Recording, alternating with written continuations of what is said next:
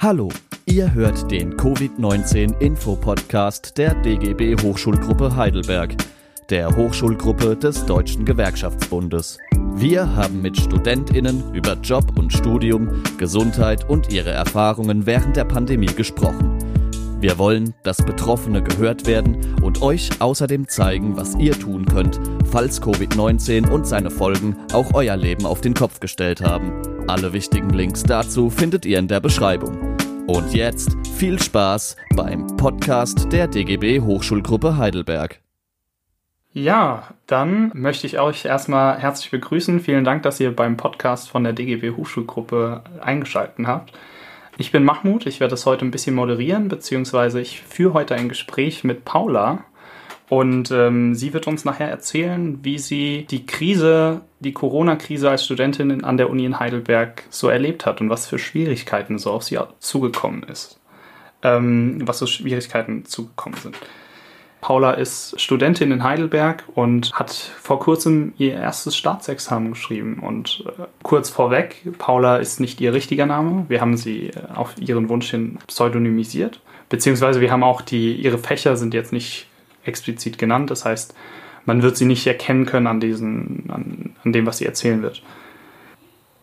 Ich beginne aber erstmal mit einem kleinen Abriss. Also, was ist eigentlich passiert? Naja, im Dezember, Anfang Dezember, ähm, sind die ersten Fälle des Covid-19 in Wuhan aufgetaucht. China hat der Weltgesundheitsorganisation dann Ende Dezember Bescheid gegeben. Ende Januar gab es dann die ersten Fälle in Deutschland, bisschen früher schon in Europa. In Italien wurden dann auch schon Anfang März die Schulen geschlossen. Ähm, die WHO hat dann Mitte März eine internationale Pandemie ausgerufen und ähm, die Kanzlerin hat auch schon, also Angela Merkel hat dann auch schon gewarnt, dass das Gesundheitssystem überlastet werden könnte. Weiter ging es dann ähm, auch im März noch, dass es dann zu den ersten Einreiseverboten kam. Viele Länder in Europa haben die Grenzen geschlossen. Bereits ein, zwei Wochen nach diesen Grenzschließungen gab es dann die ersten Hilfspakete. Das erste etwa Mitte, Ende März mit 156 Milliarden Euro. Ähm, später gab es dann natürlich noch mehr Hilfen, wie wir dann alle wissen. Und ähm, ja, was hat das für uns zu bedeuten? Wir hatten in Heidelberg dann die erste Schließung der Uni, beziehungsweise eine Verschiebung im Prinzip um mehrere Wochen des neuen Semesters. Mitte März wurde es angekündigt für April, dass das gesamte Semester dann online stattfinden wird. Wie es kommendes Semester aussehen wird, ist noch nicht ganz klar. Es wird darauf hingearbeitet, dass es eine Präsenz, ein Präsenzsemester werden soll. Ähm, aber naja, sehen wir es mal realistisch, wenn es wirklich zur weiten, zweiten Welle kommt, dann wird das wohl erstmal so weitergehen mit den Online-Vorlesungen. So viel erstmal zur Corona-Krise. Ähm, ja, Paula, wie geht's dir? Gut soweit, danke der Nachfrage. Schön, dass ich hier sein kann. Ja, das freut mich. Ähm, freut mich auch, dass du zugesagt hast. Ähm, was wir von der DGB Hochschulgruppe nämlich erfahren wollen, ist von Studis gerade generell, wie habt ihr die Krise erlebt? Ich meine, wir wissen äh, jetzt von den Studierendenwerken, aber auch von den ganzen Hilfsmaßnahmen äh, gegenüber der Wirtschaft, aber jetzt auch gegenüber ähm, den Studierenden, dass da Not am Mann ist. Also viele Studierende haben jetzt ihren Job verloren natürlich in der Corona-Krise. Ähm, zwei Drittel aller Studis arbeiten neben ihrem Studium. Das hat auch ähm, natürlich jetzt Konsequenzen gehabt. Ähm, wie lief es denn bei dir? Hast du auch Nebenjobs verloren? Und wie generell finanzierst du dein Studium? Also auch ich arbeite nebenher auch ganz viel. Ähm, ich werde zwar auch von meinen Eltern unterstützt, aber habe schon immer selbst gearbeitet, auch weil ich das gerne mache. Ich hatte drei Jobs, also einer war so immer mal wieder Babysitten, was man klassischerweise oft macht. Ansonsten arbeite ich ähm, in der Nachbarstadt sozusagen. In der Grundschule gibt es Sprachförderung. Ähm, die Grundschulen wurden natürlich geschlossen, das heißt, da konnte ich nicht mehr arbeiten. Mhm. Und ich hatte auch ein Einzelsprachförderkind, was ich jetzt wieder unterrichte, aber das ist dann auch weggefallen. Das heißt, also ich hatte so von 0 auf 100 oder von 100 auf 0, besser gesagt, äh, keine Jobs mehr und deswegen auch kein Geld mehr zur Verfügung erstmal. Also nichts mehr, was reinkam. Krass. Das heißt, ähm, wie hast du die Monate dann erlebt jetzt? Ich meine, wie hast du dich über Wasser gehalten? Ich kann mir vorstellen, dass das ziemlich schwierig ist. Das stimmt. Also ich hatte den Vorteil, dass ich sehr sparsam lebe immer und dass ich so ein bisschen Puffer hatte. Das heißt, es hat mich nicht so hart getroffen. Und natürlich hatte ich auch meine Eltern noch. Also ich habe nicht mehr Geld bekommen als vorher, aber so meine Miete zum Beispiel und so die Lebenshaltungskosten hat es schon noch gedeckt. Und natürlich sind auch während der Corona-Zeit oder jetzt immer noch fallen ja ganz viele Sachen weg, die man nicht mehr macht. Also ich mhm. bin natürlich nicht mehr weggegangen mit Freunden. Ähm, das heißt, es wurde abends so kein Geld ausgegeben. Ich habe mir dann eben vielleicht auch keine größeren Sachen mehr gegönnt oder so. Habe vielleicht noch sparsamer gelebt. Aber ich persönlich habe da jetzt nicht so viel irgendwie Abstriche machen müssen. Das heißt, würdest, würdest du sagen, dass du in der Zeit auch eher etwas mehr Glück hattest als jetzt der Durchschnittsstudie? Oder wie hast du es in deinem Freundeskreis erlebt? Kennst du da Leute, die das wesentlich härter getroffen haben? Ähm, ich weiß zum Beispiel von Freunden von mir, die sich Geld geliehen haben, ähm, die ja das erste Mal BAföG beantragt haben. Mhm. Ähm, vorher war das für sie mehr oder weniger ein No-Go, weil ja auch dieses ganze mhm. bürokratische ist halt auch nicht für jeden was, natürlich. Das stimmt. Also ich glaube, ich habe das Ganze schon noch ähm, ganz gut erlebt. Ich hatte Glück auf jeden Fall. Ähm, natürlich auch mit meiner familiären Situation, dass ich jederzeit hätte fragen können, ähm, ob ich vielleicht noch mehr Geld bekomme. Also ich komme mhm. aus keiner reichen Familie. Ähm, das heißt, es ist auch immer die Frage, macht man das? Fragt man nach Geld? Ähm, weil ich Geld auch nicht so gerne annehme natürlich von meiner Familie. Das geht vielleicht anderen auch so. Ja. Ähm, also das heißt, bei mir ging's. Ich habe aber auch von Freunden gehört, bei denen es wesentlich schlimmer war, die ähm, ja total darauf achten müssen, dass sie weniger kaufen oder so, die sich dann umgehört haben nach anderen Jobs, die Online-Nachhilfe gegeben haben zum Beispiel oder so. Es gab ja auch diese ganzen Initiativen, dass äh, Studis sich in der Landwirtschaft da irgendwie betätigen konnten und so. Ich weiß jetzt von keinem, der das tatsächlich gemacht hat. Ja. Ähm, aber ich weiß, dass es die Sachen gab. Keine Ahnung, wie gut das funktioniert hat. Das ist ein interessanter Punkt, dass du das gerade ansprichst. Ähm, auch in Heidelberg wurden natürlich hier ähm, umliegend für die Ernten Leute gesucht. Mhm. Äh, die haben ja im Endeffekt dann irgendwie, die Bundesregierung hat die Einreise von etwas ja. mehr als 100.000 Rumänen äh, veranlasst mhm. ähm, per ja, Charterflugzeuge. Ist schon ein bisschen lächerlich, weil es war natürlich auch kein Studie dafür, dazu äh, bereit, für so einen geringen Lohn ähm, unter Mindestlohn ja. ähm, die Ernte einzuholen. Das ist äh, natürlich eine Schwierigkeit auch. Ja, mit katastrophalen Lebensbedingungen noch dazu. Also wie die zusammengepfercht sind, äh, sehr schwierig. Und ganz schlimm sieht man es natürlich dann, wenn man ähm, bei den Fleischer, Fleischereibetrieben mhm. schaut. Also genau diese Verhältnisse sind es dann am Ende. Und mhm. ja, das ist auf jeden Fall sehr, sehr schwierig. Was hat sich jetzt während der Corona-Krise im Prinzip für dich geändert? Also wenn, wenn wir uns jetzt vorstellen, ähm, letztes Semester, es war ja quasi zum Semesterwechsel, hat die Corona-Krise erst so richtig eingeschlagen. Ähm, was, wo war für dich so der größte Kontrast? Ähm, wo würdest du sagen, so, okay, jetzt hast du gemerkt, Corona ist da? Hm, das ist schwierig zu sagen, weil sich ähm, mein Unileben die letzten Semester schon dahingehend entwickelt hat, dass ich sehr wenig in der Uni war einfach. Mhm. Ähm, ich habe es gemerkt zum Beispiel in der Fachschaft auch, also da bin ich aktiv äh, in einem Fach, das ist dann natürlich erstmal weggefallen, beziehungsweise wurde dann auch äh, ins Online-Ding verlagert. Ansonsten habe ich es vor allen Dingen gemerkt, weil ich vor dem Examen stand, ähm, immer noch teilweise stehe. Ähm, und das dann urplötzlich abgesagt wurde und äh, alle erstmal total schockt waren und es kam dann auch ganz lange, einen Monat, überhaupt keine Info mehr dazu. Also es kam dann eben nur die Info vom Kultusministerium beziehungsweise über das Landeslehrerprüfungsamt dann äh, mit Außenstelle in Karlsruhe für uns die Info, dass eben die Examiner abgesagt wurden für das Frühjahr 2020. Ähm, ja, und dass eben nach einer Lösung gesucht wird. Und das war die Info, das war so eine E-Mail und das konnte man dann auch online nochmal nachlesen im Brief vom Kultusministerium. Genau, und dann kam exakt einen Monat später, kam dann die nächste Nachricht dazu. Und der eine Monat war dann eben, ich habe versucht weiterzulernen, ich habe versucht mich vorzubereiten, habe versucht meinen äh, Studienalltag irgendwie so umzuschichten oder meinen Plan, wie ich meine Examiner machen möchte, dass ich jetzt keine Zeit verliere irgendwie, aber es war für mich extrem schwierig, weil meine Motivation auch ein bisschen weg war. Ich konnte mich da nicht einfach an meinen Schreibtisch setzen, einfach normal weiterlernen, weil ich überhaupt nicht wusste, wird es dieses Jahr noch was?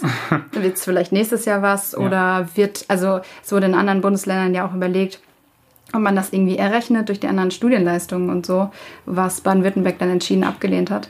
Also du sprichst gerade das Durchschnittsexamen an. Genau, also durch Studienleistungen, die man eben. Wäre das für dich auch in Frage gekommen oder ähm, weißt du, wie ist das bei euch dem, im Jahrgang, Jahrgang angekommen? Also, mm, also ich muss sagen, darüber habe ich mit anderen gar nicht gesprochen, deswegen weiß ich nicht, wie das für andere war. Mhm. Ähm, für mich äh, das ist eine gute Frage.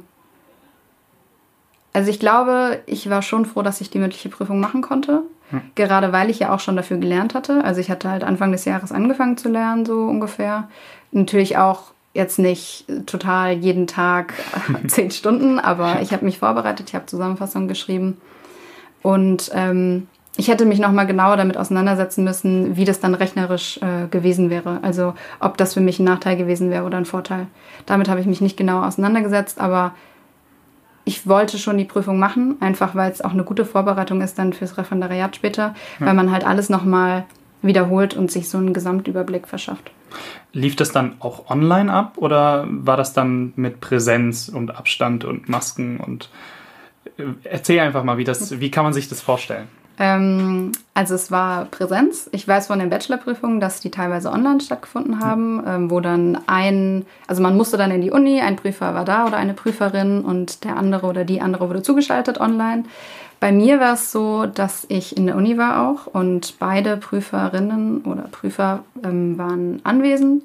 Ähm, wir saßen sehr weit auseinander und man sollte eben pünktlich sein, man sollte gucken, dass man nicht so vielen Menschen eben begegnet. Man musste eben seine Maske aufziehen, wenn man ins Institut reinläuft. Und so, wir hatten ganz gute Infos. Unser Institut hat es sehr gut geregelt, also auch von Anfang an. Die Kommunikation mit dem Institut war super im Vergleich zu zum Beispiel Landeslehrerprüfungsamt etc. Ähm, wir haben da ganz, ganz tolle Leute, auch unsere Sekretärin ist top. Ähm, genau, das heißt, ich kam da an und dann dachte ich irgendwie, blauäugig wie ich war, dass ich die Maske absetzen kann während der Prüfung, was dann aber nicht so war. Also ich hatte dann oh. eine Stunde meine Maske auf und die äh, Prüferin und der Prüfer auch. Ähm, das war gewöhnungsbedürftig auf jeden Fall, aber es ging auch und das vergisst man dann auch, wenn man in der Prüfung sitzt. Das hätte ich vielleicht vorher gerne gewusst, so, aber es war dann auch in Ordnung. Ja.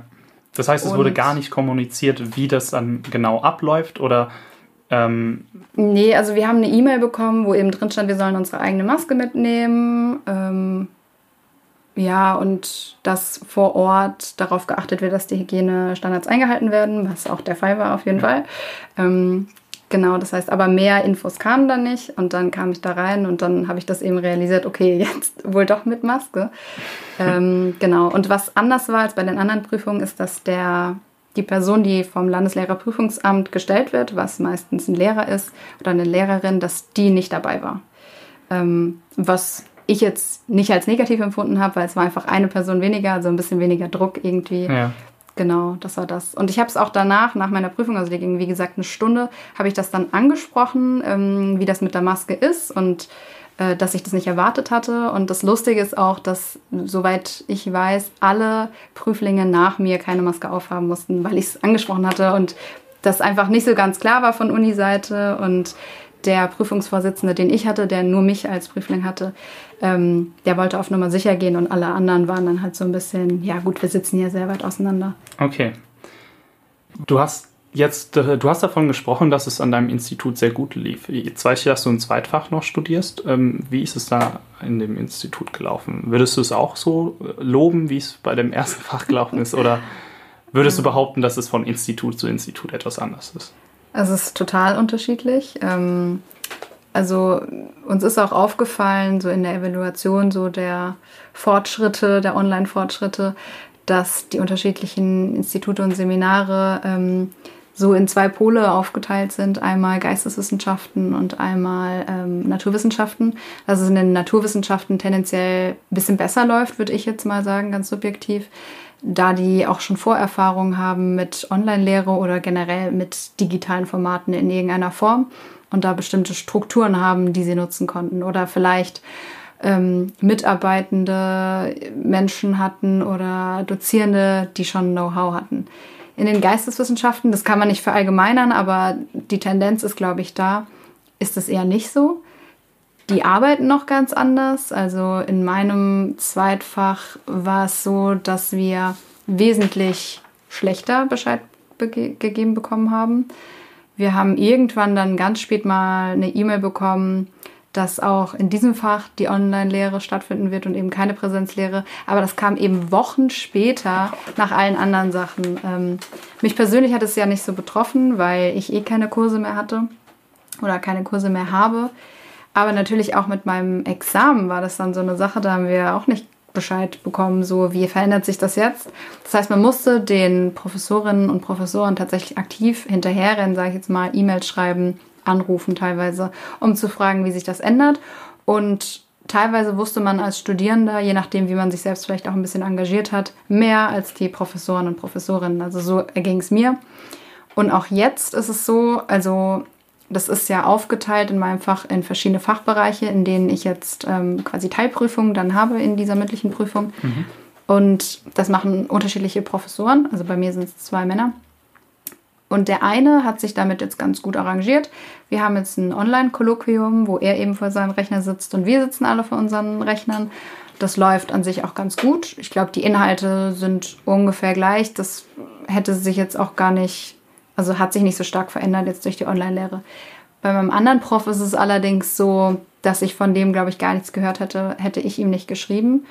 Und bis heute habe ich keine Info, ob es noch ein Kolloquium geben wird. Also meine Prüfung ist wow. irgendwann Ende Oktober, Anfang November, das weiß ich jetzt auch noch nicht genau. Und bisher kam da eben nichts. Also ich, ich, er hat mit mir nochmal geschrieben, da ging es dann darum, dass ich sagen sollte, wann denn mein anderes Kolloquium ist, dass man das so ein bisschen timen könnte. Aber bisher kam da keine Bestrebungen von der Seite, äh, ein Kolloquium stattfinden zu lassen. Das heißt, ich habe da ganz, ganz wenige Infos. Ähm, Stresst dich das? Macht dich das nervös auch wegen der ganzen Prüfungsgeschichte jetzt? Ich meine. Ja, ich denke unterschwellig schon. Also ich habe gerade mit meiner Zulassungsarbeit noch ziemlich viel zu tun, deswegen schiebe ich das so ein bisschen hinten raus. Mhm. Aber es wäre natürlich viel schöner zu wissen, wenn auch von Professoren, Professorinnenseite sich jemand für mich interessiert. Also das ist auch ein Fach. Es werden nicht so viele Leute mit mir Examen machen bei diesen Professoren. Also bei dem einen sind es jetzt, ich würde sagen, höchstens 15. Mhm. Bei dem anderen weiß ich es eben nicht, weil da habe ich ja keine Infos. Ähm, aber da werden es noch weniger sein wahrscheinlich. Ähm, das heißt, ich weiß nicht, ob er vielleicht doch Kapazitäten hätte, sich damit auseinanderzusetzen, aber hat er bisher eben nicht gemacht. Und klar, das stresst mich dann auch ein bisschen oder ich finde es schade, dass das anscheinend nicht wichtig genug ist dann in der Situation. Das klingt also schon danach, dass da sehr viel Unklarheit an der Uni stattgefunden hat. Also mhm. fühlst du dich gut vorbereitet, was die, also was, was die Ansagen von der Uni angehen? Ähm, sind da, sind dir die ganzen Maßnahmen von der Universität bekannt? Beziehungsweise wie wurde das kommuniziert? Also ich weiß zum Beispiel, ich bin Chemiker, im, im Institut bei uns hängt irgendwie alle zwei Meter so ein Zettel, ähm, wo man sich wie, äh, in welcher Anzahl wo treffen darf. Hast du da irgendwas erlebt? Also ich muss sagen, es gab ja diese E-Mails von Eitel, soweit ich weiß. Ja. Ähm, die kamen dann, fand ich auch ein bisschen spät, also als schon die Corona-Debatte so komplett angekommen war. Und dann kamen irgendwie so die Statements und dann, ich weiß nicht, die hießen ja dann Corona-Rundmail 1 bis 5 oder so. ja. ähm, das war mir sehr viel drumherum gerede in der Mail. Es war sehr viel, okay, wir sollen jetzt keine Panik haben, was natürlich auch vielleicht wichtig ist zu erwähnen, aber das war mir ein bisschen sehr viel wischiwaschi. Ähm, und ansonsten, ich glaube, was alle hatten, man wurde auf der einen Seite überflutet mit Informationen, aber bei wesentlichen Dingen, die mir vielleicht wichtig gewesen wären, wie Prüfungsverzögerungen etc., ja.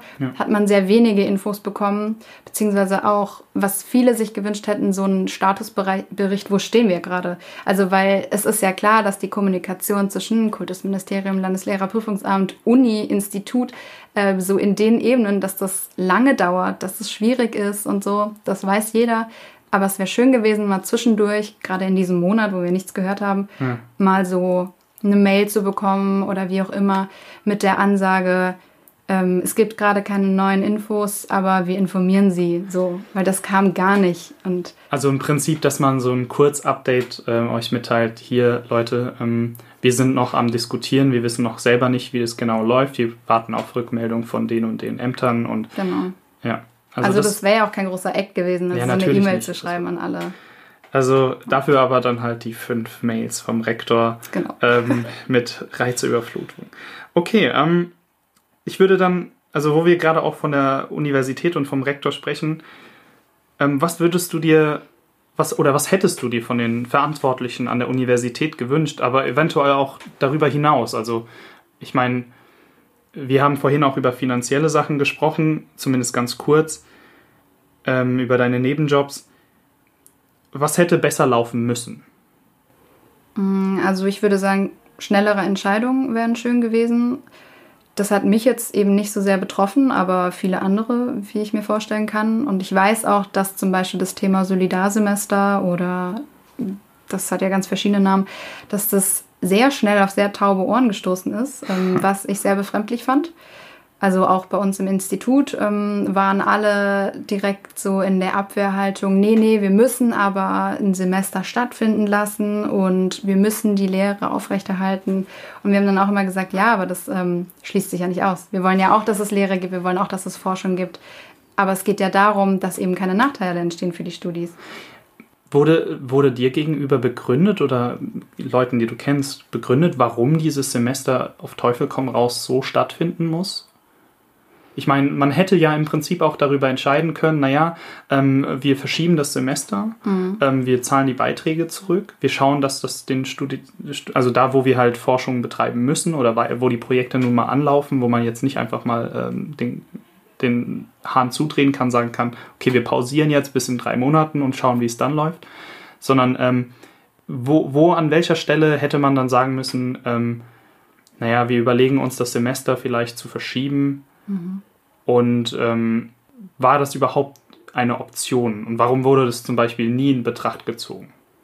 Also ich glaube, es war nie eine Option. Ähm, ich kenne mich da natürlich finanziell nicht so gut aus, wie das bei der Uni ist. Ich weiß nicht, ähm, was sich alles verändern würde, wenn man jetzt sagen würde, okay, das Semester wird so nicht stattfinden.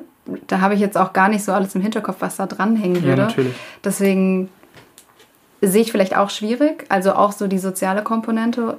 Es könnte auch für Studis dann noch schlimmer sein, wenn sie komplett irgendwie so aus ihrem Lebensplan rausgeworfen werden. Klar. Vor allen Dingen natürlich auch schwierig, wenn nur ein Land oder ein Bundesland entscheidet, so eine Entscheidung oder ja, das, die Entscheidung zu treffen. Aber es wurde sehr schnell eben auch abgewiegelt, dass so ein Solidarsemester anscheinend keine Option ist.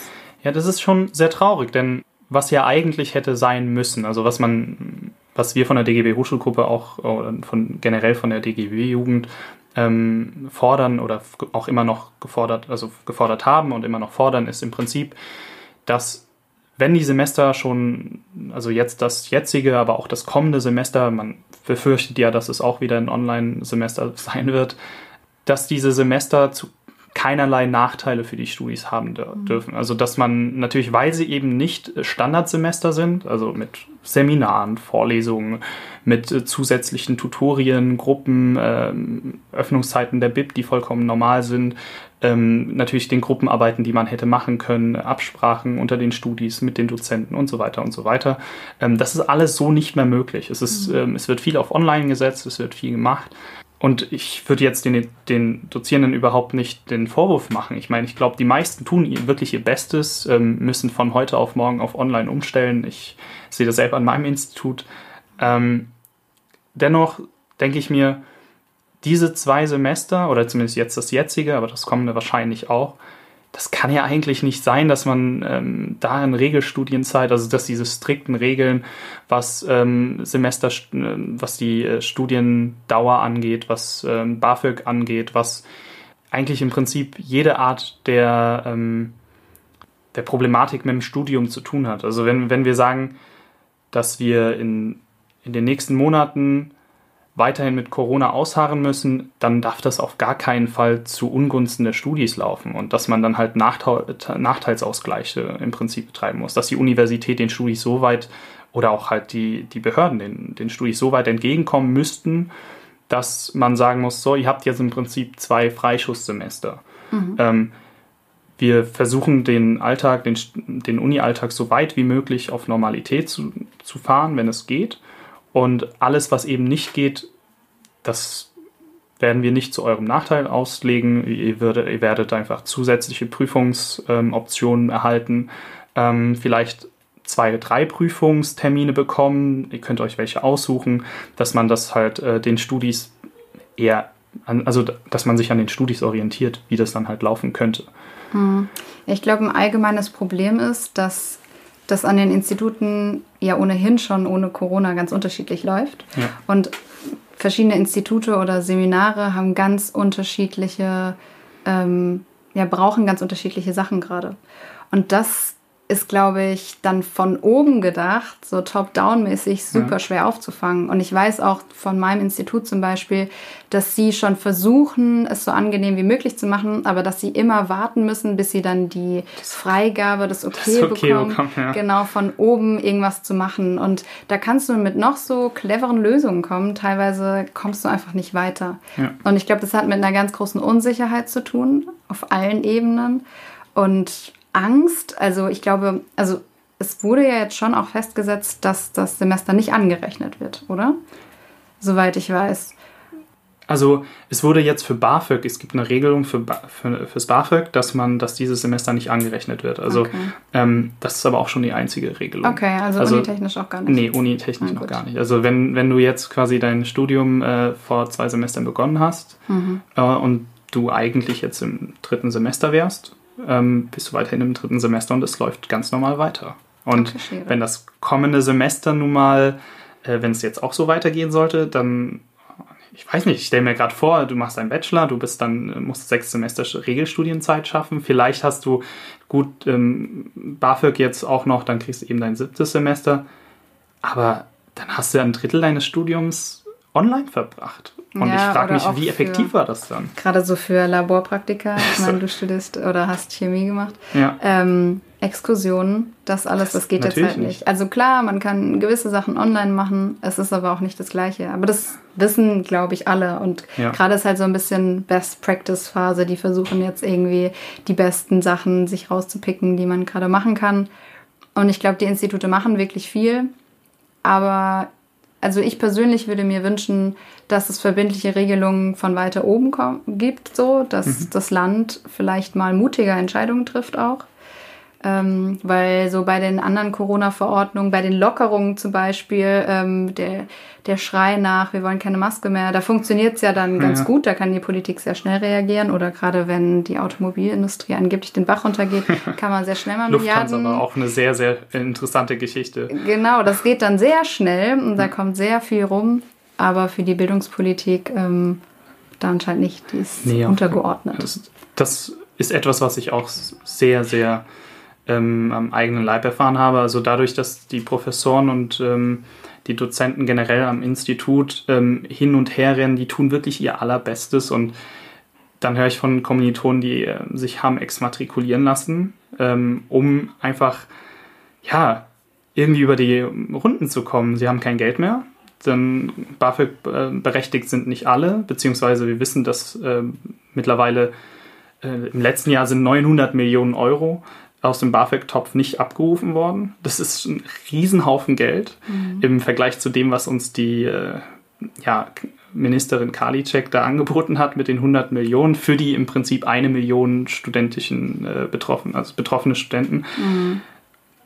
Ja, da hast du halt einmal 100 Euro im Durchschnitt und dann sollst du damit klarkommen. Und ich weiß, viele Studis ähm, vermissen so ein bisschen die Soforthilfen, die ähm, das Entgegenkommen jetzt von der Politik wie sie halt die Wirtschaft abbekommen. Also wenn die Wirtschaft einmal A sagt, dann gibt es A und gleich noch äh, Kirche obendrauf. Also mhm. schon ein krasser Unterschied. Das stimmt. Aber vielleicht muss man auch ein bisschen mehr die Leute laut machen, die die Probleme haben. Also ich weiß, dass in meinem Fach, also wir haben Umfragen gestartet äh, von Seiten der Fachschaft und ähm, da waren jetzt vielleicht auch nicht viele sehr, sehr hart Betroffene. Also ist natürlich jetzt auch die Frage, wann ist man hart betroffen? ja. Weil so diese psychischen Sachen werden, glaube ich, ganz oft so als die weichen Standortfaktoren das abgetan, so ja gut, äh, da können wir jetzt als Uni vielleicht nichts machen, was ja auch komplett blöd ist, weil na klar ja, kannst du als Uni da was machen. Ähm, aber da haben wir halt auch gesehen, es gibt die, die jetzt gerade benachteiligt sind, die überhaupt nicht klarkommen mit der Online-Situation, die ich meine, sich jeder hat einen Laptop. Fühlen. Genau, also wir haben zum Beispiel dann auch so eine Tauschbörse ins Leben gerufen, dass Leute, die einen Laptop haben, den verleihen können. Ich habe mir für mein Staatsexamen einen Laptop gekauft, der ist dann äh, leider sehr schnell kaputt gegangen, unverschuldet, wie ich dazu sagen muss. Ähm, und leider ist er jetzt seit über 70 Tagen in Reparatur aufgrund der Corona-Situation. Und ja, das war dann auch für mich nicht so einfach. Vor allen Dingen, weil er sehr teuer war und ich dachte, ich nehme mal ein bisschen Geld in die Hand für Staatsexamen und Ref dann später. Oh Mann. Das ist äh, in die Hose gegangen.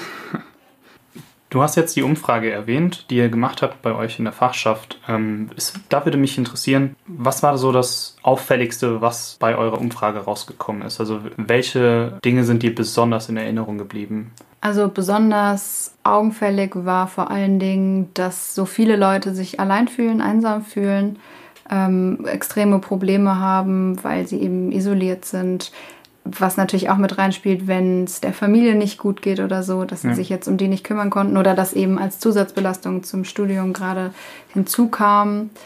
Das auf der einen Seite fand ich also ziemlich schlimm zu lesen. Also wir hatten so offene Fragen gestellt und da konnten die eben schreiben, was sie wollten. Also das war jetzt nicht so ähm, zum Ankreuzen dann, sondern wirklich eine offene Frage. Und auch, das kam vor allen Dingen in der zweiten Umfrage, haben wir nach dem Aufwand gefragt, ob sich da was verändert hat durch die Online-Situation. Und da kam also ganz extrem eigentlich, dass der Aufwand sehr gestiegen ist. Also, dass sie wesentlich mehr zu tun haben jetzt als vorher. Einfach weil natürlich auch die Dozierenden gerade nicht abschätzen können, ähm, wie anstrengend das jetzt vielleicht ist im Vergleich zu vorher, weil die auch ihre komplette Lehre umgestellt haben. Ähm, genau, und jetzt ganz viele Studis gemerkt haben, ich habe überhaupt keine Freizeit mehr. Ich bin von morgens bis abends natürlich am Rechner und äh, starr die ganze Zeit da rein.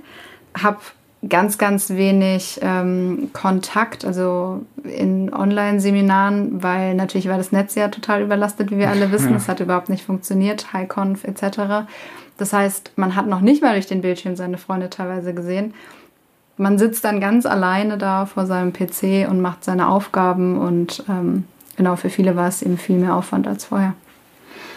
Du hast vorhin die Familien erwähnt. Ähm, warst du während der Corona-Zeit zu Hause und hast deine Eltern gesehen? Nee, auch nicht. Also ich habe mich bewusst dazu entschieden, ähm, das nicht zu machen, weil meine Eltern jetzt auch schon über 60 sind und ich wusste, sie gehören somit zur Risikogruppe, auch wenn sie ansonsten gesund sind.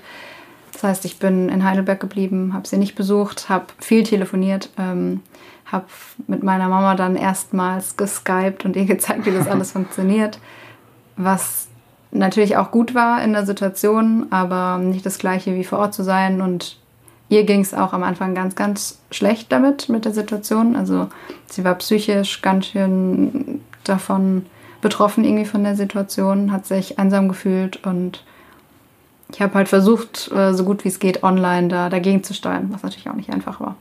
Ich glaube, so vielen, also so vielen Leuten ging es so während mhm. Corona. Ich meine, ähm, die Vereinsamung ist auch einer der Dinge, die wir vielleicht in unserer Gesellschaft ein bisschen vergessen. Also gerade in den Großstädten, wo du dann halt äh, teilweise nicht mehr deinen Nachbarn kennst ähm, und dann halt zu den sozialen Kontakten, die du sonst wieder am Tag, am Tag pflegst, mhm. keinen Kontakt haben zu können. Ich meine, ich habe auch mit meinen Freunden dann irgendwie einmal in der Woche abends dann mal so eine Videokonferenz geführt, aber es ist einfach nicht das Gleiche, wenn man mal so in Zweiergespräch nebendran sitzen kann, wenn man sich mal austauschen kann, wie es einem so geht. Das ist über den Bildschirm einfach nicht dasselbe. Und ich glaube, dass es auch viele, viele Studierende gerade in der Zeit sehr schwer hatten. Und ähm, auch den Mehraufwand, den finde ich, habe ich auch selber gespürt. Ähm, bei mir ging es jetzt persönlich nicht mehr um das Studium, sondern um die Promotion. Ich musste zwei Monate meine Promotion verschieben ähm, den Start zumindest. Es war auch lange nicht, äh, nicht, nicht klar, wann wir wieder anfangen können oder wann die Laboratorien frei werden, wann man äh, meine Vorgängerin, Vorgängerin zum Beispiel, die musste ähm, exper abschließende Experimente verschieben und konnte damit ähm, nicht zu dem angedachten Zeitpunkt ihre, ihre Promotion beenden. Also und hatte deutlich mehr Aufwand natürlich, wenn sie dann noch gleichzeitig Kolloquien irgendwie halten musste, also teilweise die Lehre mittragen muss und das alles plötzlich online, also von mhm. heute auf morgen. Ist schon eine sehr, sehr krasse Geschichte auf jeden Fall. Also ich fasse mal kurz zusammen. Also die Studienbedingungen sind deutlich erschwert. Die Universität tut dezentral, was sie kann. Zentral kommt wirklich nicht so viel. ähm, von der Politik wird eigentlich immer untertourig gefahren. Ich meine, jetzt die Hilfen, die die Frau Karliczek zum Beispiel ähm, beschlossen hat, mhm. ähm, kamen mindestens drei Monate zu spät. Mhm. Äh, für viele Studis natürlich schon das aus. Beziehungsweise, ähm, ich weiß auch von Freunden von mir, die haben sich dann halt Geld geliehen und ähm, ich meine, viele haben auch Eltern, die von Kurzarbeit betroffen sind und dann halt einfach nicht ihre Kinder noch unterstützen konnten. Ich würde sagen, was die Bildungspolitik angeht, ist es schon komplett versagen. Also man braucht das auch gar nicht mehr beschönigen. Ähm, von der Politik kam da einfach zu spät und zu wenig. Also ich möchte dieses Thema mal aufmachen. Warum, warum sollten man sich als Studi vielleicht gewerkschaftlich organisieren? Hast du da eine Idee oder wie siehst du, was siehst du, wer müsste die Rolle der Gewerkschaften in dieser Zeit sein? Ich meine, sie haben jetzt ähm, in den Betrieben natürlich viele Forderungen gestellt, was Kurzarbeit angeht, ähm, dass man da eine auf 100% Aufstockung hat, ähm, dass die gesamte Wirtschaftskrise, die jetzt auch mit der Corona-Krise einhergeht, ähm, dass die nicht zu Ungunsten der Arbeitnehmer verlaufen wird. Was müssten die Gewerkschaften eigentlich an den Unis tun und warum sollten sich die Studis da vielleicht mehr für die Gewerkschaften interessieren und umgekehrt, warum sollten sich die Gewerkschaften vielleicht mehr für die Studis interessieren? Naja, erstmal sind Studierende natürlich die Arbeitenden von morgen. Hm. Ähm, das heißt, deswegen sollten sich Gewerkschaften für Studierende interessieren, die natürlich auch gerade in Unistädten den größten Anteil der Menschen ausmachen, die dort leben. Also gerade Heidelberg zum Beispiel, ähm, da sind eben ganz, ganz viele Studis, die da wohnen, die da wirtschaften, die da konsumieren. Ähm, ja, also ich muss sagen, ich persönlich habe von der DGB äh, auch wenig vorher gewusst. Mhm. Ich weiß, dass es Gewerkschaften gibt. Also mein Vater ist selber in der Gewerkschaft, ähm, schon seit er angefangen hat zu arbeiten, soweit ich weiß, auch in einer sehr großen Gewerkschaft. Und ähm, das heißt, ich weiß so ein bisschen, warum man sich vielleicht zu einer Gewerkschaft oder sich einer Gewerkschaft anschließt. Ähm, eben weil die meisten Menschen nicht zur Chefetage gehören, sondern so das arbeitende Volk sind sozusagen. Ja. Und die natürlich zusammengenommen eine extreme Macht haben. Und die sind natürlich jetzt auch gerade die, die besonders betroffen sind, weil der Chef von BMW oder der Chef von Mercedes, ich glaube, denen geht es jetzt durch Corona nicht unbedingt viel schlechter als vorher. Also zumindest finanziell. Wie es jetzt äh, psychisch bei ihm aussieht, weiß ich natürlich nicht. Ähm, genau, also das heißt, das ist natürlich wichtig oder ich finde es wichtig, sich gewerkschaftlich zusammenzuschließen, auch wenn ich da persönlich in meinem Leben jetzt als Studierende noch nicht drüber nachgedacht habe, so als Studentin. Mhm. Ähm, ja. Also vielleicht kurz mal die Zahlen eingeworfen. Ich meine, zwei Drittel aller Studierenden, die arbeiten neben ihrem Studium, mhm. das hatte ich glaube auch schon erwähnt. Ähm, man darf auch nicht vergessen, dass gerade die Studis, gerade in den Unistädten, die besonders prekären äh, Arbeitsbedingungen haben. Also man kann sich jetzt nur vorstellen, also in der Gastronomie. Relativ ähm, flexible Arbeitszeiten, also flexibel heißt meistens dann so, wie der Chef das gerne haben will, dass du dann mal äh, nachmittags oder morgens, auch wenn du halt Vorlesungen hast oder sonst wie, es kann halt schon sein, dass du dann schlecht eingeteilt wirst oder manche haben Glück und können sich das einteilen, das ist dann mit dem Chef abgesprochen. Viel läuft auch unter Mindestlohn, natürlich mhm. leider am Gesetz vorbei. Die mhm. Kontrollen sind da echt schwierig. Ähm, jetzt natürlich während Corona haben viele Studis ihren Job verloren. In so einer Unistadt muss ich auch sagen, habe ich oft das Gefühl, dass die Studis in diesen prekären Arbeitsverhältnissen so das Leben in der Stadt am Laufen halten. Auf jeden Fall. Und ja, dementsprechend sorry, ich wollte nur sagen, die fallen ja jetzt auch gerade komplett durch. Also Richtig. für die gibt es eben keine Hilfen. Die sind ja noch nicht mal jetzt von Kurzarbeit betroffen, sondern die werden dann halt eben entlassen oder deren Jobs fallen komplett weg, wie es jetzt bei mir auch war. Ähm, das hat dann auch erstmal keinen gejuckt.